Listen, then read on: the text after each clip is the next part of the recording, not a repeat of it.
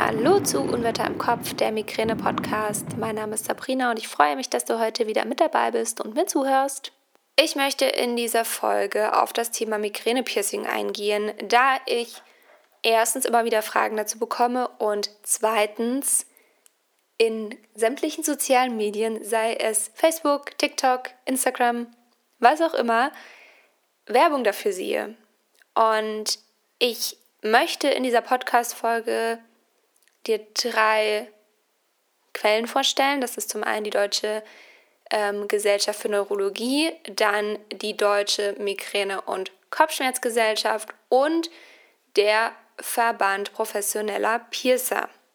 Ich werde dir alle drei Links zu den Quellen in der Beschreibung dieser Podcast-Folge verlinken. Also du kannst das gerne nochmal ausführlicher nachlesen, falls dich das Thema interessiert. Wie gesagt, das sind wirklich einfach die Quellen, die ich dazu gefunden habe von offizieller Seite. Und diese werde ich jetzt einfach kurz für dich zusammenfassen.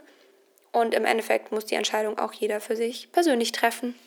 Solltest du noch nie was vom Migränepiercing gehört haben, dann hier einmal eine kurze Erklärung und ich möchte ausdrücklich sagen, dass diese Folge keine Werbung für das Migränepiercing darstellt. Ich möchte dir lediglich ein paar kurze Hintergrundinformationen geben und das Migränepiercing ist das Dive-Piercing, das durch den Ohrknorpel gestochen wird und an dieser Stelle wird eben auch wenn Akupunktur gegen Migräne eingesetzt wird, eine Akupunkturnadel gesetzt. Und dementsprechend ähm, soll das quasi eine Langzeitakupunktur darstellen. Zum Thema Akupunktur sage ich am Ende der Folge nochmal was. Jetzt möchte ich erstmal kurz auf die verschiedenen Institutionen eingehen, die eine Stellungnahme dazu abgegeben haben. Aber beginnen wir mal damit, was die Deutsche Migräne- und Kopfschmerzgesellschaft, kurz DMKG, dazu zu sagen hat und die DMKG warnt, dass das Piercing nicht zur Therapie von Migräne geeignet ist. Gründe dafür sind, dass es keine Studien gibt, die bisher registriert wurden oder zu dem Thema publiziert wurden. Und die DMKG geht eben auch darauf ein, dass das Risiko für eine verzögerte Wundheilung an dieser Stelle, also im Bereich des Ohrknorpels, besteht und dass es nachfolgend zu einer Infektion kommen kann, weil das Gewebe dort, also der Ohrknorpel logischerweise nicht durchblutet ist und dass eben Stellen, an denen die Durchblutung höher ist, wie, keine Ahnung, an, an besser durchbluteten Stellen im Körper, dass da eben die Wundheilung deutlich schneller ist und ein weniger großes Risiko entsteht, dass eine Infektion auftritt. Also Fazit der DMKG, sie rät von dem Piercing eindeutig ab. Dann schauen wir mal, was die Deutsche Gesellschaft für Neurologie, kurz DGN, zum Piercing sagt, denn die DGN hat ja schließlich auch die Leitlinien zur Therapie von Migräne äh, veröffentlicht. Und sie sagt eindeutig, Piercings sind in der Migräneprophylaxe nicht wirksam. Und genau wie die ähm, Deutsche Migräne- und Kopfschmerzgesellschaft geht eben auch die DGN darauf ein, dass es keine Studien dazu gibt und daher keine Aussagen hinsichtlich der Wirkung zu treffen sind. Aber auch die DGN weist darauf hin, dass die Gesundheitsrisiken da sind und dass eben deswegen davon abzuraten ist, Ohrpiercings bei der Migräneprophylaxe einzusetzen. Und zuletzt schauen wir mal noch, was der Verband professioneller Piercer zum Thema Migräne-Piercing veröffentlicht hat. Das ist eine Stellungnahme. Und um das kurz zusammenzufassen, die, ähm, der Verband geht darauf ein, dass das Piercing wohl langfristig ohne Wirkung ist, also dass das wohl die aktuelle, der aktuelle Gesichtspunkt ist und dass es unseriös ist, mit Ohrpiercings Werbung zu machen oder sogar therapeutische Versprechen. Und noch ein weiterer Punkt, es stellt ein Verstoß gegen das Heilpraktikergesetz dar, damit zu werben, da nicht ärztliche Heilkunde nur von geprüften Heilpraktikern ausgeführt werden darf und dementsprechend nicht von in Anführungsstrichen normalen Piercerinnen und Piercern. Noch ganz kurz zum Piercing, bevor ich noch kurz das Thema Akupunktur anspreche. Ich möchte hier an dieser Stelle ganz transparent sein. Wenn du mir schon länger auf Instagram folgst, dann kennst du das Bild vielleicht. Ich habe selbst auch das Dive Piercing, aber ich liebe Piercings, ich liebe Tattoos, ich habe von beidem mehrere und kein Piercing war so schmerzhaft und hat so lange bei mir gedauert, bis es verheilt war, wie das Dive Piercing. Ich hatte direkt nach dem Stechen eine krasse Reaktion. Also wirklich, mir ist meine ganze rechte Seite vom Ohr runter über den Hals angeschwollen gewesen.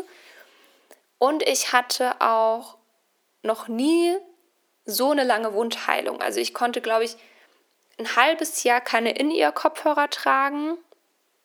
Also weder diese ganz normalen iPhone-Kopfhörer noch AirPods noch sonst irgendwas. Ich konnte nur quasi diese großen von außen aufsetzen und ähm, ich persönlich mache eigentlich alles mit AirPods inzwischen. Also von dem her ähm, ja, bin ich sehr, sehr froh, dass ich sie wieder tragen kann inzwischen. Und ich muss auch dazu sagen, dass ich sehr, sehr lange nicht auf der rechten Seite schlafen konnte, mm, weil es einfach weh tat nachts. Also ich konnte quasi nicht drauf liegen. Und ich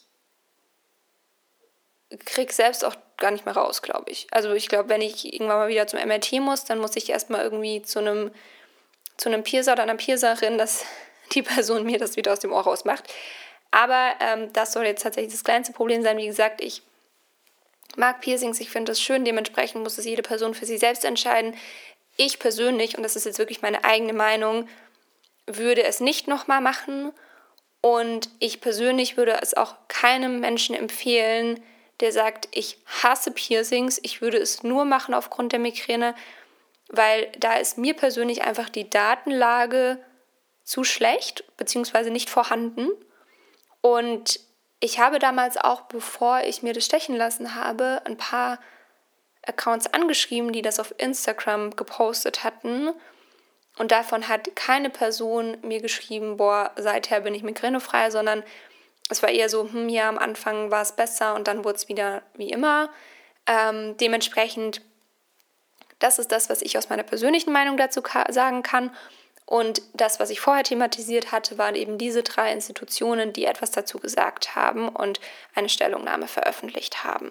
Und wie versprochen möchte ich zum Schluss nochmal auf das Thema Akupunktur gehen als nicht medikamentöse Maßnahme zur Migräneprophylaxe. Und da gehe ich auch auf die Deutsche Gesellschaft für Neurologie ein, die dazu Folgendes empfiehlt. Akupunktur kann zur Prophylaxe eingesetzt werden, gerade wenn medikamentöse Prophylaxen abgelehnt werden oder nicht vertragen werden. Aber sie sagt auch ganz klar, die Überlegenheit der klassischen Akupunktur gegenüber der Scheinakupunktur ist minimal. Die DGN führt dann ein paar Studien auf. Wie gesagt, ich packe dir einfach die Links in die Beschreibung dieser Podcast-Folge. Wenn dich das Thema noch tiefgründiger interessiert, dann kannst du sowohl das Thema Migräne-Piercing als auch das Thema Akupunktur bei Migräne noch einmal durchlesen und dich da genauer informieren.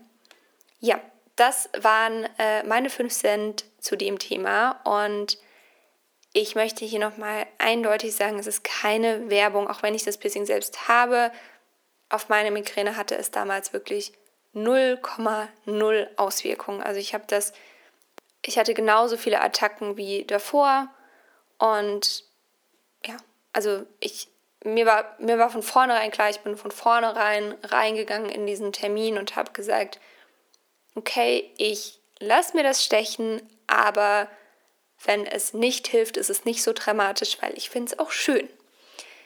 Genau, würde ich aber tatsächlich nicht mehr machen. Ich würde andere Piercings und andere Stellen bevorzugen. Aber wie gesagt, das muss jede Person für sich selbst entscheiden. Ich hatte damals auch noch nicht das Wissen, das ich jetzt habe. Das muss ich vielleicht auch dazu sagen.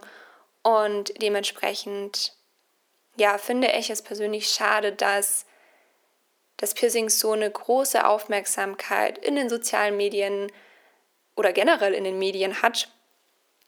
Einfach aus dem Hintergrund, dass Migräne eine sehr komplexe neurologische Erkrankung ist und Ja, im Grunde, ähm, es wäre viel zu einfach, wenn es tatsächlich so einfach wäre und ein kleines Piercing einen so großen Effekt hätte. Und mit Sicherheit hätte diese Person, die das dann erfunden hätte oder der das aufgefallen wäre, wenn es wirklich so erfolgreich wäre, dann gäbe es A Studien dazu und B hätte diese Person wahrscheinlich schon den Nobelpreis gewonnen, weil sie Migräne geheilt hätte. Naja, wie gesagt, das zu diesem Thema. Ich wünsche dir einen ganz, ganz wundervollen Tag. Folge mir gerne auf Instagram, da findest du mich unter Unwetter im Kopf, ebenso auf TikTok und Twitter. Ansonsten komm gerne in die geschlossene Facebook-Gruppe, da ist das Migräne-Piercing auch regelmäßig Thema. Und ich ja, hoffe, dir geht's gut.